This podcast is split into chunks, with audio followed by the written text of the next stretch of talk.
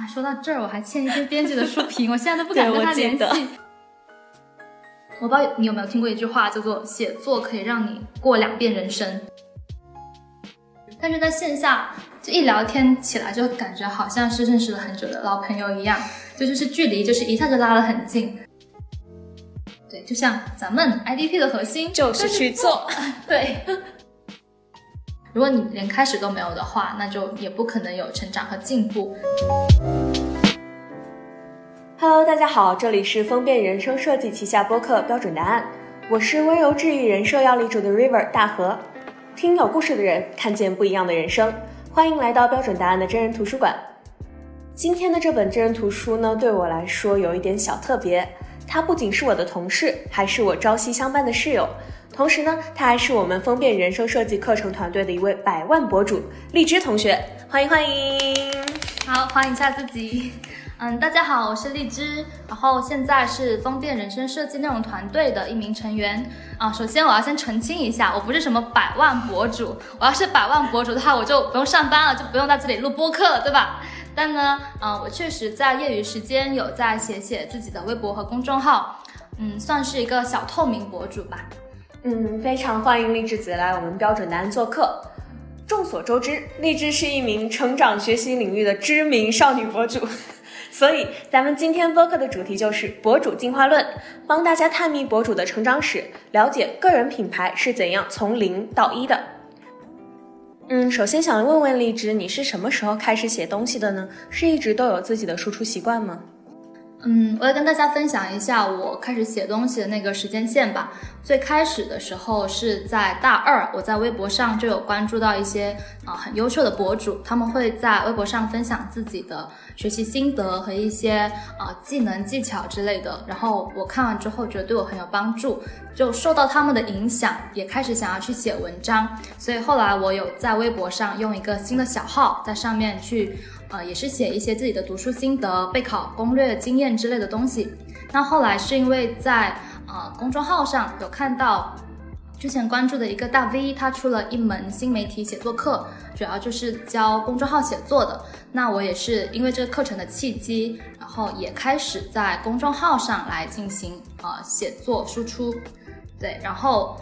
我记得第一篇文章是二零幺七年三月四号那一天发布的。到今天为止的话，应该也有四年多的时间了。哇，第一篇文章发布的时间还记得这么清楚吗？对，因为我刚刚特地去翻了一下，挖了一下本。哦。那你还记得它的内容是什么吗？嗯，我记得第一篇文章的那个标题特别难以言喻，我写的是我和 Spencer 这个 B 调不得不说的故事。对，因为当时上他的课嘛，然后也是因为关注他很久，也对他是比较。仰慕的状态就是一种小迷妹的心情。然后当时那篇文章，我主要就是交代了一下自己为什么会开始写公众号，然后以及我接下来会在公众号上发哪些方面的内容，就交代了一下背景吧。对，但是现在看看当时写的文字，都觉得特别的，就很想掐死自己。嗯，其实不瞒你说，我也去考古了一下。呃，但是我我能感觉到你是带着那种非常仰慕大神的迷妹心情去写的，但是内容确实是。很诚恳，然后我觉得写的还挺好的。谢谢您，谢谢您。嗯，那你做这第一篇内容的输出，其实它也算是一个里程碑式的作品。嗯，那你当时有没有做很多准备呢？还是说想到就直接去做了？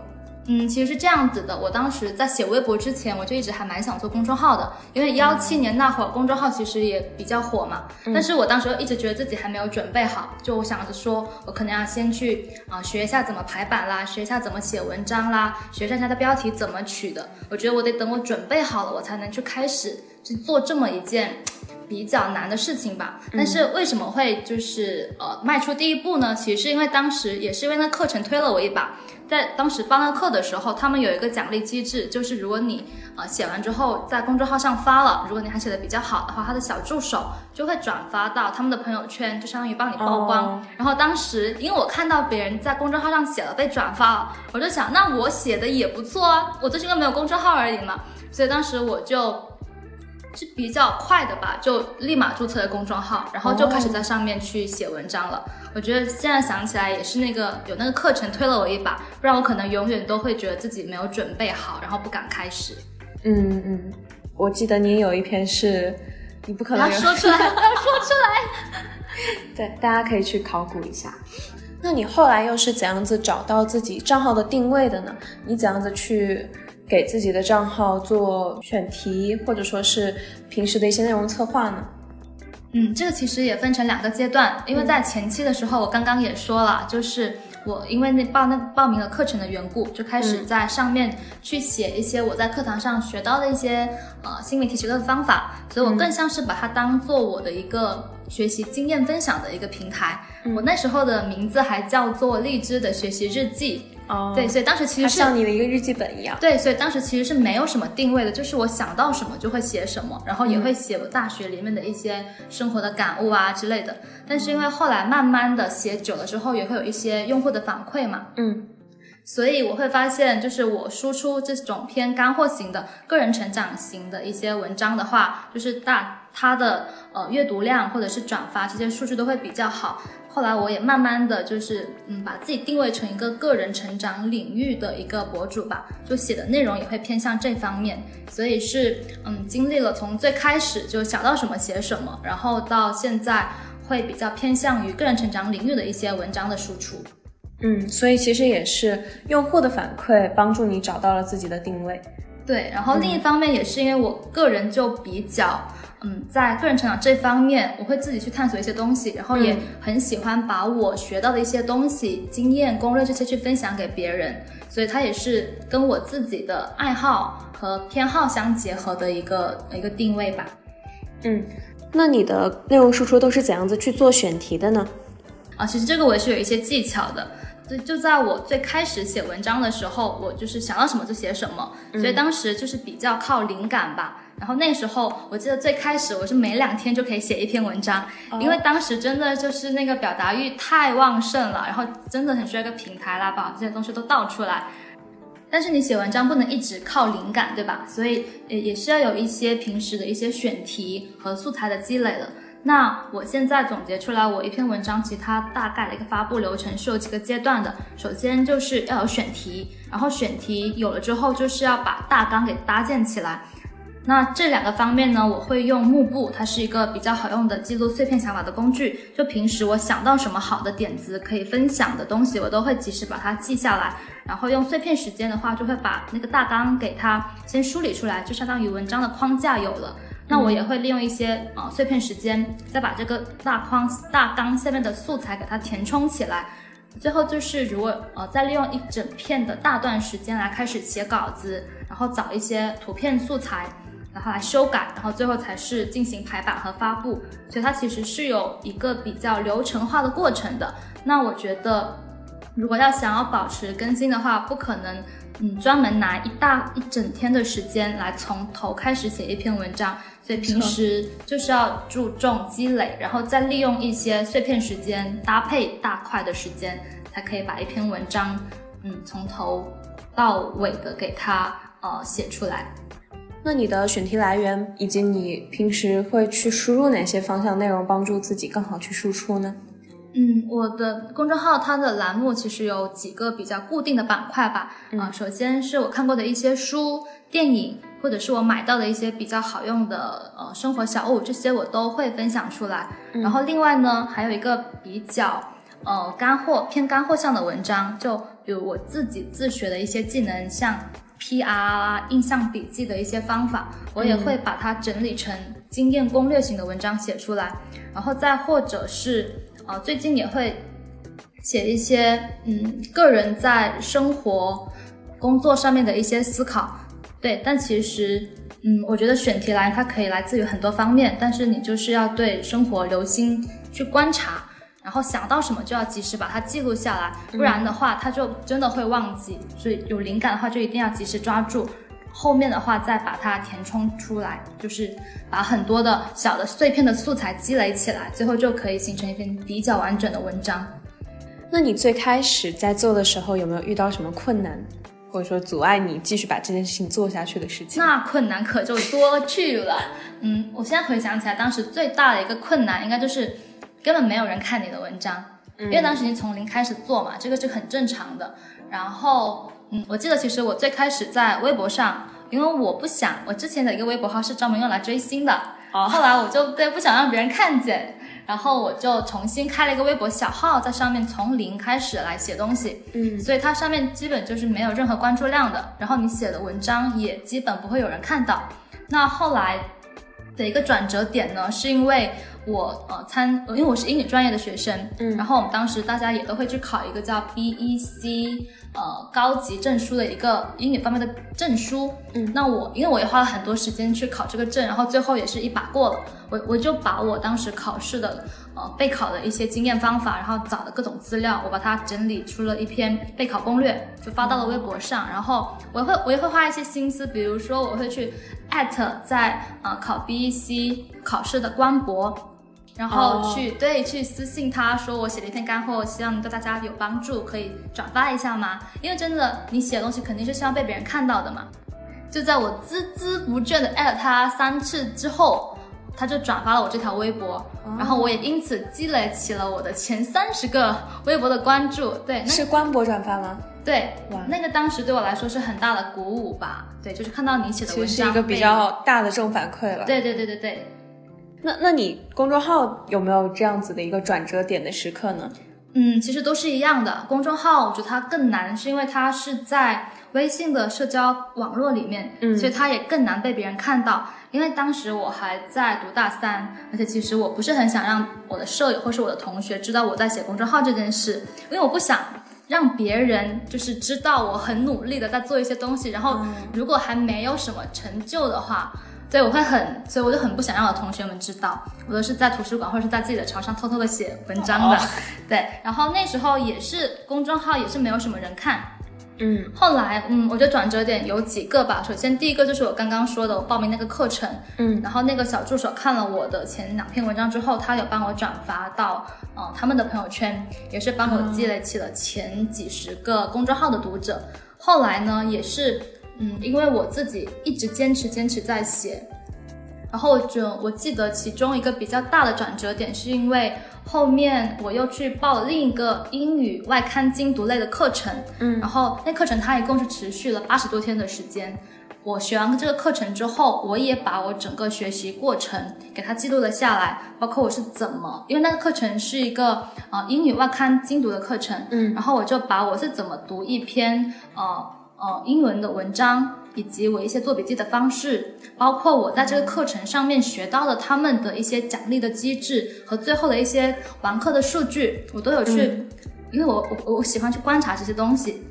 然后我就把它都整理写出来一篇文章之后呢，呃，我又去主动的把这篇文章发到了我去报名课程那个的后台，然后也是跟他说我学完你们课程，我觉得很好，我也写了一篇文章，比较像是一个他们课程测评类型的。对，就是一篇反馈文。哦然后那个呃课程的老师他也看到这篇文章，他就觉得我写的很用心，嗯他就希望转发我这篇文章，并且他两个主讲老师都转发他们的转发到了他们的朋友圈。哦那个是我第一篇阅读量过千的文章，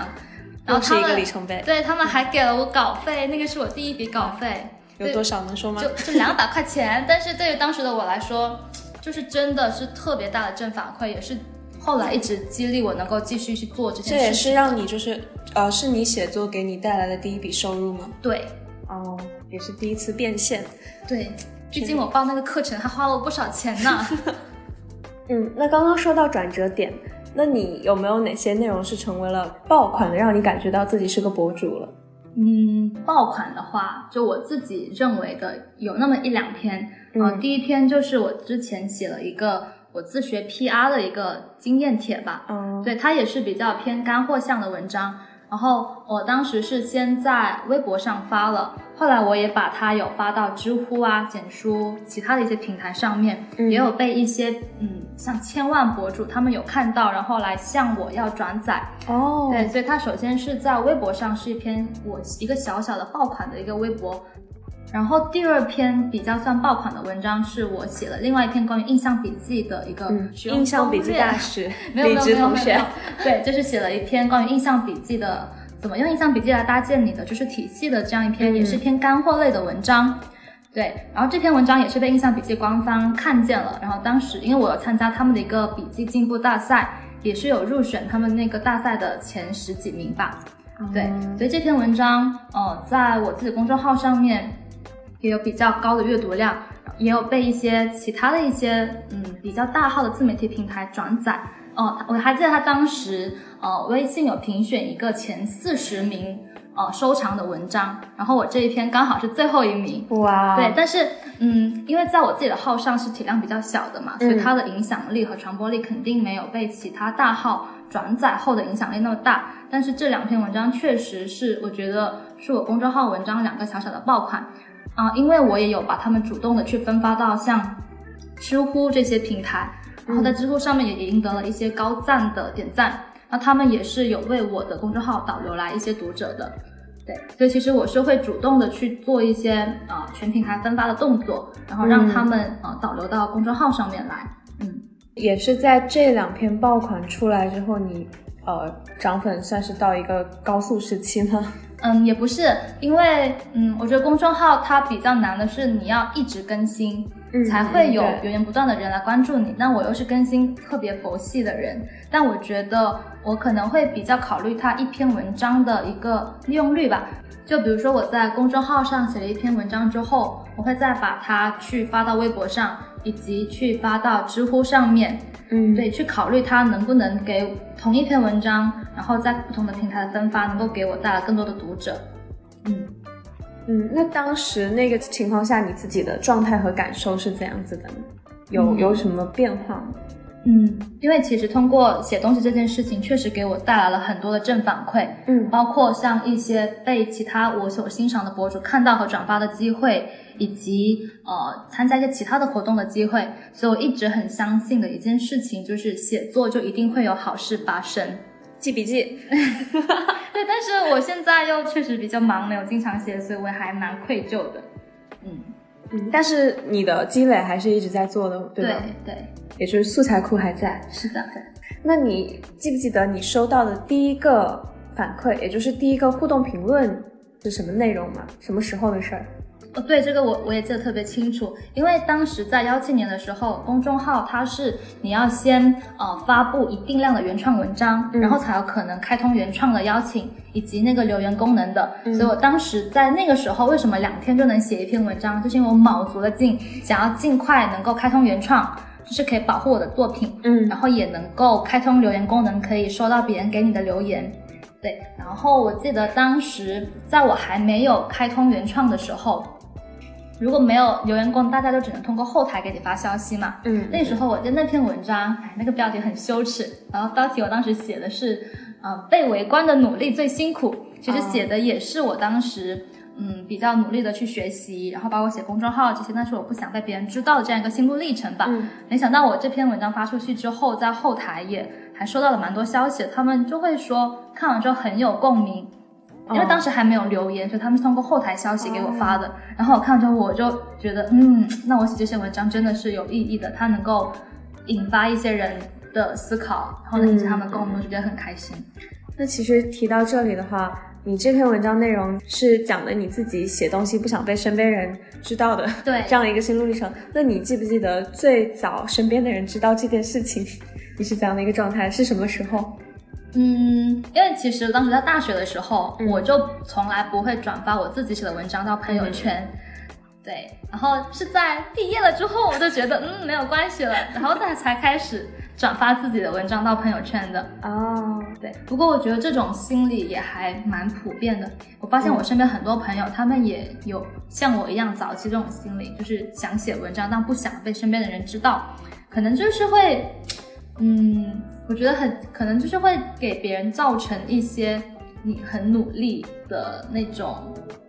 嗯，然后也比较担心，比如说自己大张旗鼓的做这件事情，但是可能没有做出什么样的成果来。对，但是后来我就想，Who cares？对，所以我毕业之后，我才开始慢慢的敢转发我自己写的文章到朋友圈。嗯嗯嗯，包括到现在，我还不是很愿意让同事们知道 我的我在写东西。对。讲到这里，还有一件比较有意思的事情，就是当时我的另外一个朋友，他也想考那个 B E C 的考试，他就问我要攻略。但是我之前其实已经在公众号上已经有写过 B E C 那篇呃考试攻略的文章了。然后我就一直在纠结，到底要不要把文章转发给他？就如果转发给他，就暴露了就是我在写公众号这个事实。我的室友是博主呢，不是，就是我会很不想让别人知道这件事情，然后我就一直很纠结。然后最后呢，我就是把那篇文章复制粘贴到 Word，然后发了个 Word 文档给他。对，但是后来。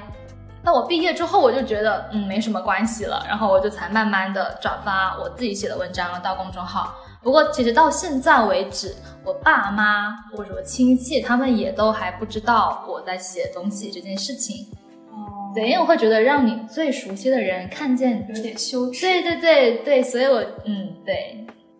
那刚刚有聊到爆款嘛？那个时候也是一个小有名气的小博主了。没有没有没有没有没有。那你就是因为个人品牌第一次恰饭是什么时候？还记得吗？嗯，其实我真正意义上恰饭到现在为止只有一次，主要是因为我真的太不怎么更新了。对，我记得那一次是一个呃插画的广告，嗯，他找到找到我就是直接在头条投放那个广告，然后就可以给我钱。当时我还是蛮犹豫的，然后我也有在我的那个读者群里面问大家会不会介意，因为我也很怕发之后大家可能。会觉得哎，你怎么开始恰饭啦？你变了，然后就会掉粉。对，然后我问大家之后，他们就会觉得还蛮支持我，他们也希望我多多恰饭。那然后那对，然后那次我就发那条广那一条广子之后，评论就是大家给我的呃反馈，我也蛮惊讶，大家都是还蛮高兴，我终于能靠吃上饭了。对，终于能吃上饭，然后也是叫我多多恰饭。对，那个就是我嗯唯一接的一次直接的软管吧。那后来其实也有蛮多其他的广告找我，但其实我也会去审核那些东西，它到底，嗯，是不是真真真的好用，然后到底是不是我读者他们需要的，所以其实我也拒绝了蛮多商务合作的，嗯嗯，对，因为还是会有筛选的，对，然后除了就是直接的那种软文投放之外，还有一些更多的是像品牌的资源互换，比如说他给你一个他比较好用的产品，你帮他推广，然后呃，你可以获得一些分成之类的。嗯，我记得就比如说有编辑会给你寄书呀，这种，包括编辑会给你寄书，像你给他们写书评啊。说到这儿，我还欠一篇编辑的书评，我现在都不敢跟他联系，我还没有写。嗯嗯，刚刚提到有广告，然后资源互换这种方式，那还有哪些你觉得博主有的恰饭方式呢？嗯，最常见的就是广告嘛。然后，另外的话，嗯，如果你是有自己的产品的话，你也可以去直接啊，就是变现嘛。比如说我之前啊有搞一个一百天读书打卡的活动，然后当时也算是我第一次嗯副业变现的小尝试。然后我当时是因为我自己就特别想要一群人一起。啊，每天都要进行读书打卡，所以我就想发起这个活动，大家一起来参加。那当时我记得我收费好像是一个人十九块九，然后一百天我们会在群里面一起读书打卡，然后也会有一些读书分享的活动。嗯，然后那是我第一次尝试，然后没想到啊，效果其实还不错，就是因为我当时是限量前一百名报名，嗯，然后他两天就报满了，哇，对，然后后来还有很多人想要报名，但是因为我呃就是已经没有其他的名额了。嗯，对，然后当时呃那时候也是带领呃一群很可爱的、很认真向上的小姐妹，然后一起呃坚持打卡了一百天看书。那后来就因为自己真的是太忙了，所以也没有继续去维护和发起类似的活动。哦，那你这个活动之前是源于自于这样一个想法，只是比较常规大家一起打卡，还是说它会有一些活动类型的？呃，是有认真策划过的。对，因为我当时是在另外一家教育公司，然后也是呃给另一个嗯，就是 IP 帮他做课程还有运营，所以对这一套就是当时自己颇有一些心得，然后我也想自己试验一下，然后顺便看看，嗯，主要是还是因为我想呃发起一个比较有意义的活动，让大家一起来参加。嗯，对，嗯嗯。那到现在的话，常规化运营自己的账号，会不会给自己定发布的目标啊，或者排期这些呢？其实是有的，但是呢，我每一次给自己立的 flag 都会倒，因为我真的很希望能够做到周更，嗯，不然就是我会觉得很对不起一直关注我的那些读者。但工作真的就是很忙，然后你下班后就只想躺着，所以这个 flag 就经常倒。对，这里我也分享一个很有意思的故事，就是我在前公司的时候，因为我们当时也是有四个同事一起组了一个群，叫做百万大 V 群。哦，对对，那个时候就已经是百万博对，主不是。不是，我们当时的约定就是我们每个人，因为我们大家刚当时都有自己的公众号，嗯我们就约定我们一定要每周都发一篇文章。我们当时还交了押金，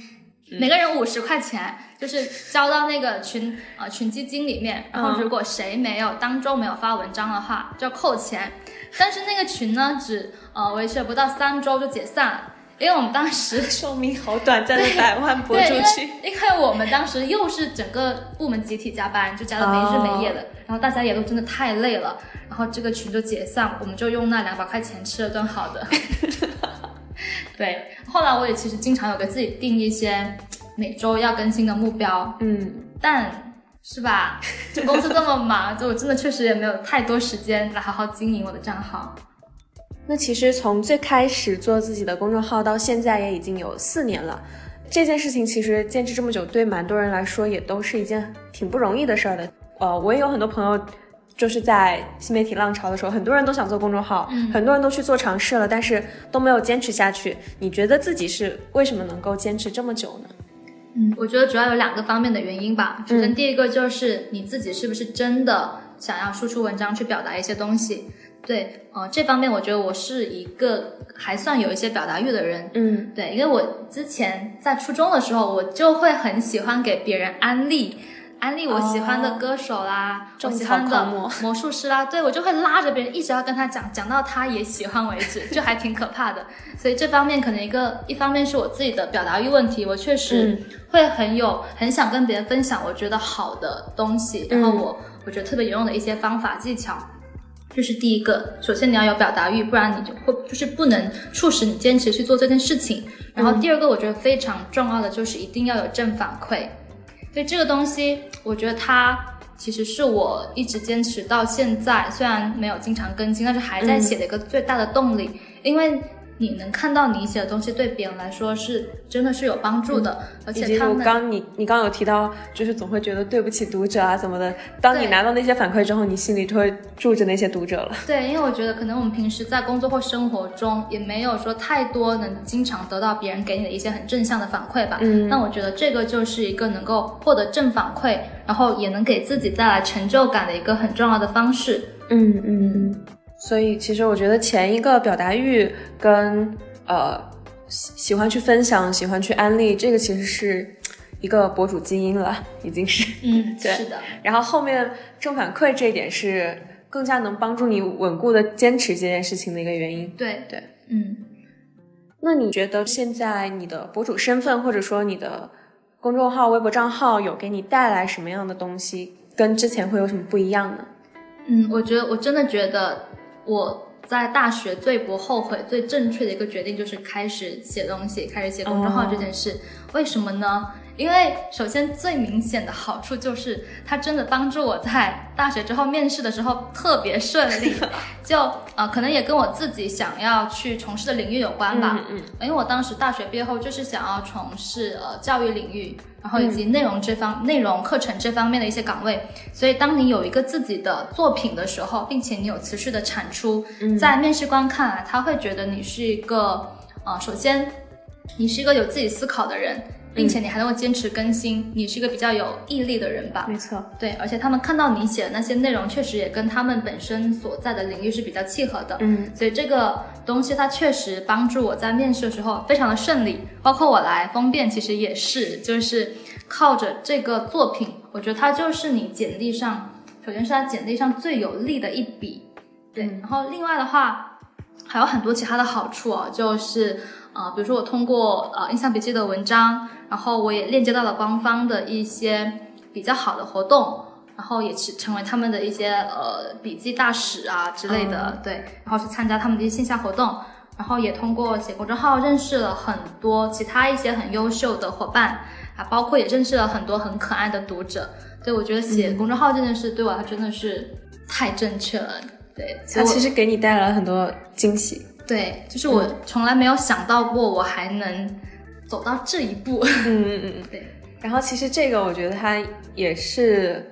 某种程度上来说，虽然你现在也没有恰多少饭吧，对但是它其实也算是一个小副业，对，也是一种自己另一条路以后路。可能的副业的尝试吧没。错，那刚刚说到的其实都是它带来的好处，嗯有没有哪些可能不那么正向的，嗯或者说给你带来什么不那么正向压力上的东西？对我目前能想到的就是，呃，其实我不更新的话，自己会给自己很多的压力。嗯，对，一方面是我会觉得有一帮读者愿意看你写的东西，你还不更新，你怎么好意思呢？对，这个是一方面。另一方面，其实是嗯，在写文章上面吧，因为有时候你可能写来写去就是那么那么些选题，包括我现在也会觉得我写的文章好像就是有一点太局限了，我也不想要就是为了写而写，嗯嗯。所以在选题怎么样写出自己更加满意的文章，对别人来说更有价值的文章，也是比较头疼的一个点吧。还有一点，其实前前面你提到的就是关于比如说同事知道你写这些东西去看，对，因为我我会把公众号也当成就自己的一片自由的小天地吧。嗯，对，因为有时候可能也会有一些比较消极的、负面的情绪，对，所以我还不太想 就是让同事们知道。对，此言必不能破。然后其实聊这么多的话，想知道你是怎样子看待创作或者写作这回事？嗯你觉得它对于你来说有怎样的意义呢？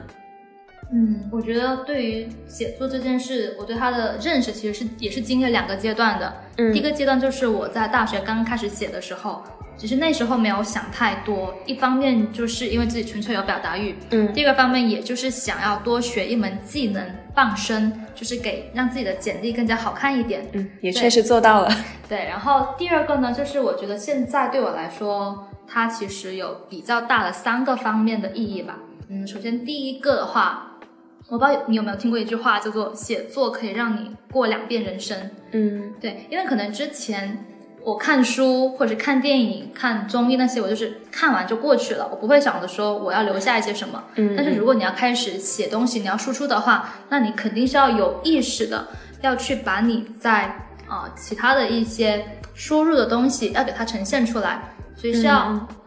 所以是要去对这些东西更更加留意，然后去细心观察他们的，然后也要及时的把你自己的一些想法给它沉淀和分享出来。对，然后第二个的话，我觉得它其实也是某种意义上的一种刻意练习，嗯因为你写文章，你肯定是要非常结构化、非常清晰的，然后你也要嗯写的比较有趣，然后让人家能够看懂，所以这些都特别训练一个人的结构表达能力。我就是从开始写文章的时候，我就是那时候开始接触接触那种思维导图，嗯对，然后我觉得这个对我不管是工作上还是生活上的思维上的训练都是蛮明显的，就会显得很有条理、很有结构化。所以你也就是你也比较擅长去写那种教程啊、攻略类类型的干货文章。对对，嗯，然后第三个的话，我觉得，嗯，它也是我跟这个世界连接的另一种方式吧。嗯因为可能我之前会觉得，作为一个很普通的人，我的生活可能也就是那样了，没有没有太多更多的可能性。嗯但是通过写东西这个事情，它让我链接到了更多的人，以及我之前没有想象过可能会得到的资源，哦然后也让我得到了很多我没有想过的机会和尝试。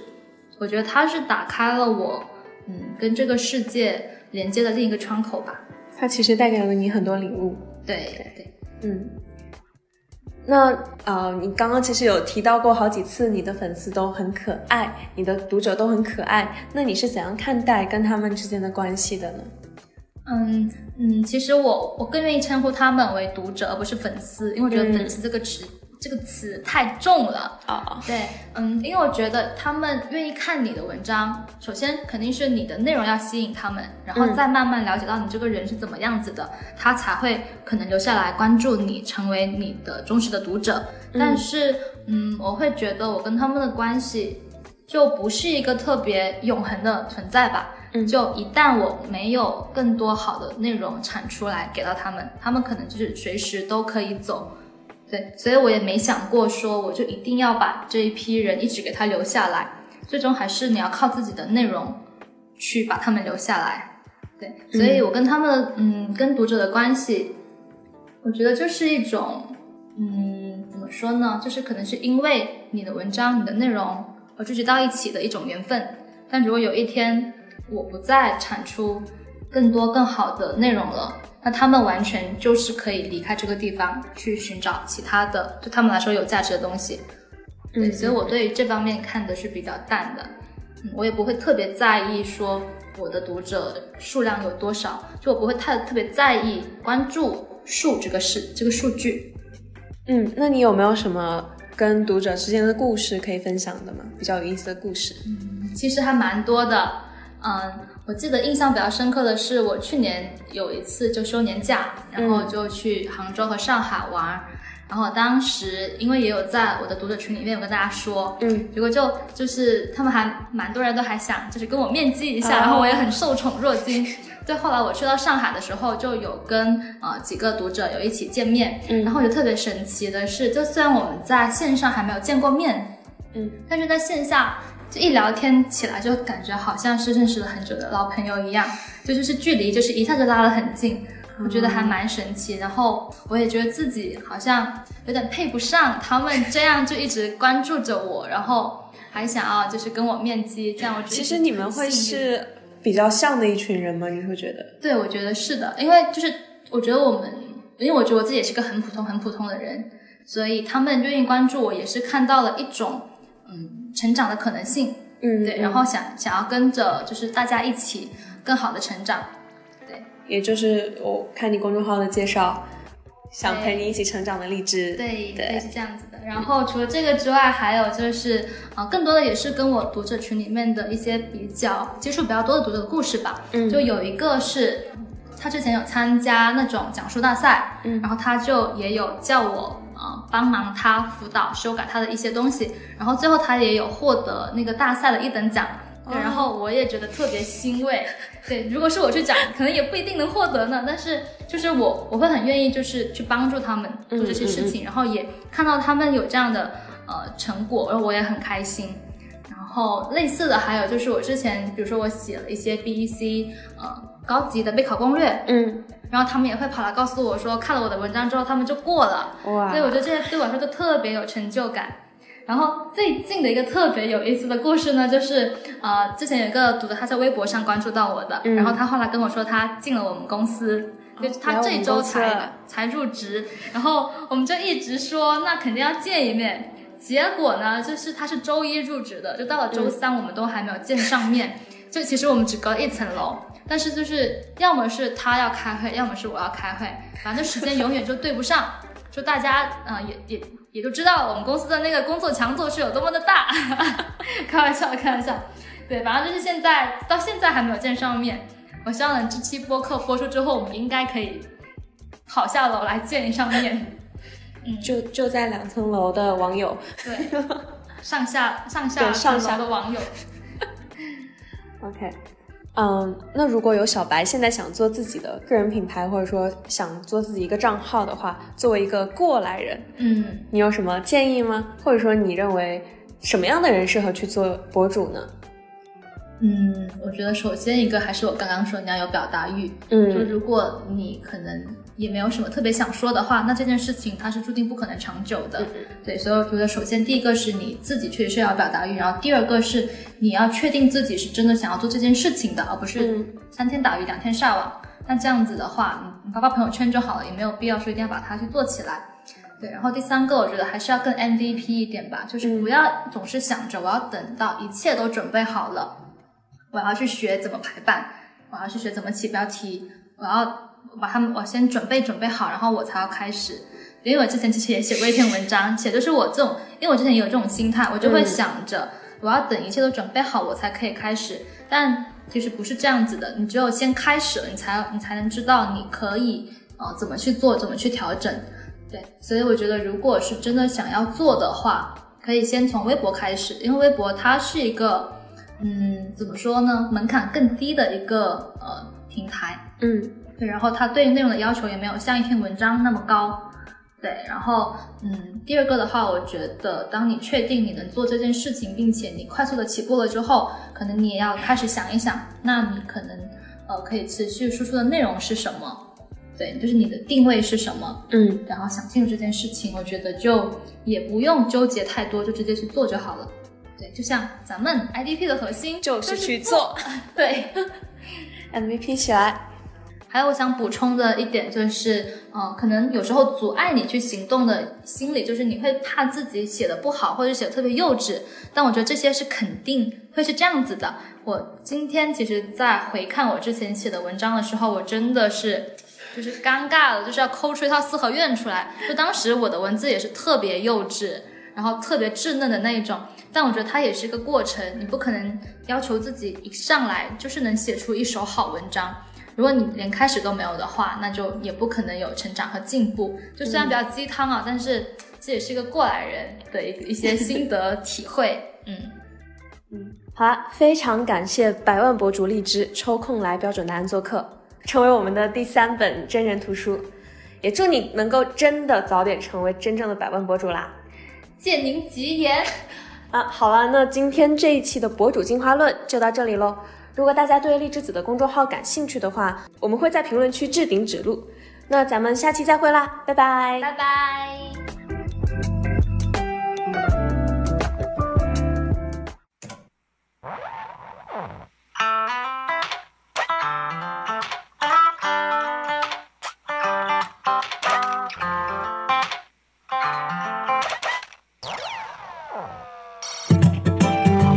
那云朵像不像冰淇淋？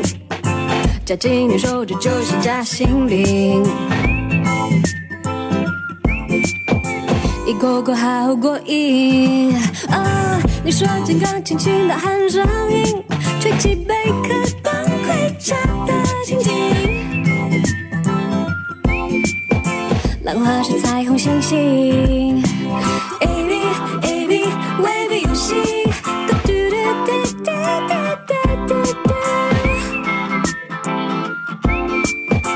什么都可以，你来听听海洋上上的好玩的事情，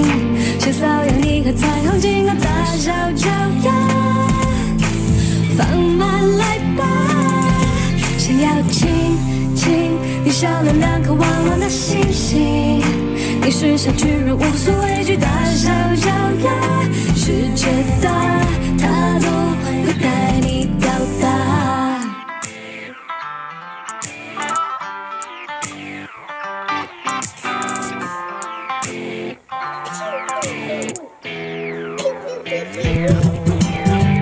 学学天天花吹喇叭的口型，好像在滴滴答答滴滴答答说。叶子在招手，低声私语说宝藏等你找寻。宝藏在等你找寻。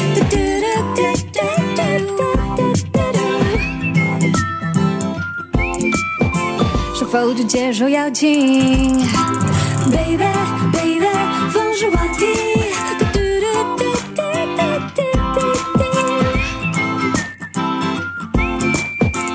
最想哪里去？你来听听，海洋在商量好玩的事情，像扫羊你和彩虹金刚大小脚丫，放慢来吧，想要亲亲你笑脸两个娃娃的星星，你是小巨人无所畏惧大小脚丫，世界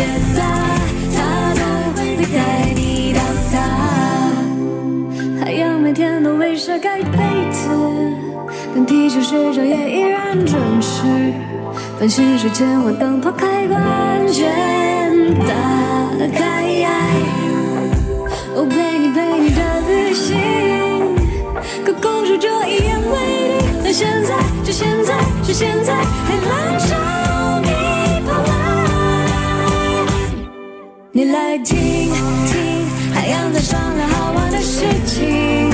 像扫羊你和彩虹金刚大小脚丫，放慢来吧，想要亲亲你笑脸两个娃娃的星星，你是小巨人无所畏惧大小脚丫，世界大，